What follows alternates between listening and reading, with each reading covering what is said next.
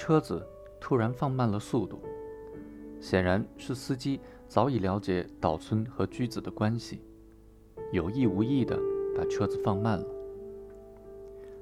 岛村无端回过头，朝着与居子相反的方向望去。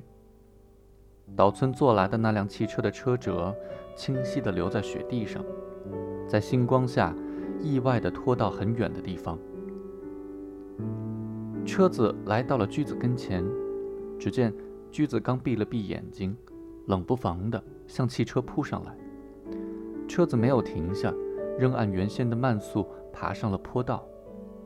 驹子弓着腰，抓住车门上的把手，跳到车门外的踏板上。驹子就像被吸引住似的，猛扑了上来。岛村觉得仿佛有一种温暖的东西轻轻地贴近过来，因而他对驹子的这种举动并没有感到不自然或者危险。驹子像要抱住车窗，举起了一只胳膊，袖口滑落下来，露出了长衬衣的颜色。那色彩透过厚厚的窗玻璃，沁入岛村冻僵了的眼睑。驹子把额头紧贴在窗玻璃上，尖声喊道：“到哪儿去了呀？喂，你到哪儿去了？多危险啊！简直是胡闹！”岛村虽也高声回答，但却是一种甜蜜的戏谑。驹子打开车门，侧身倒了进去，但是这时车子已经停住，来到山脚下了。我说：“你到哪儿去了？”嗯，这个哪儿也说不上到哪儿。驹子理了理衣裳下摆，那举止十足是艺妓的派头。岛村忽然觉得有点新奇。司机坐着一动也不动，车子已经走到街的尽头，停了下来。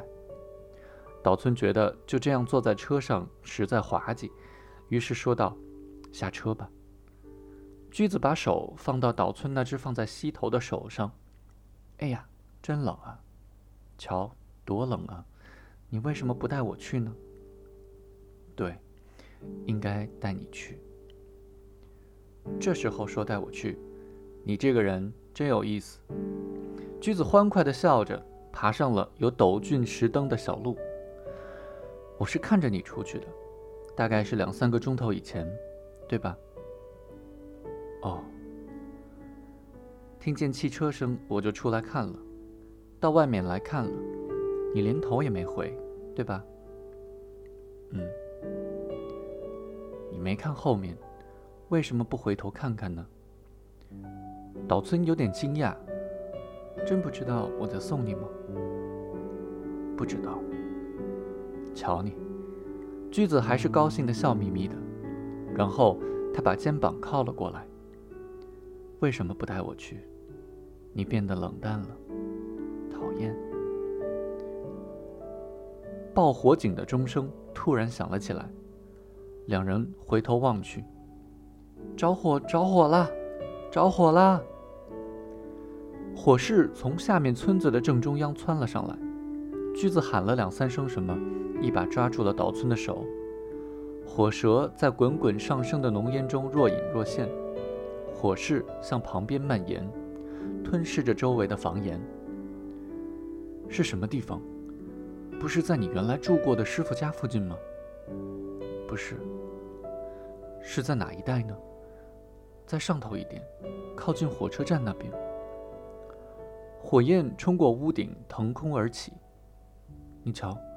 是禅房呀，是禅房呀！你瞧，你瞧，禅房着火了。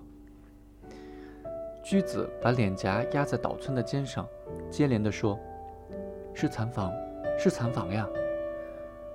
火势燃得更旺了，从高处望下去，辽阔的星空下，大火宛如一场游戏，无声无息。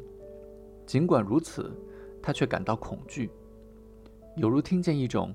猛烈的火焰声逼将过来，岛村抱住了驹子，没什么可怕的。不，不，不！驹子摇摇头，哭了起来。他的脸贴在岛村掌上，显得比平时小巧玲珑。绷紧的太阳穴在突突地跳动着。看见着火，驹子就哭了起来。可是，他哭什么呢？岛村并没有怀疑，还是搂抱着他。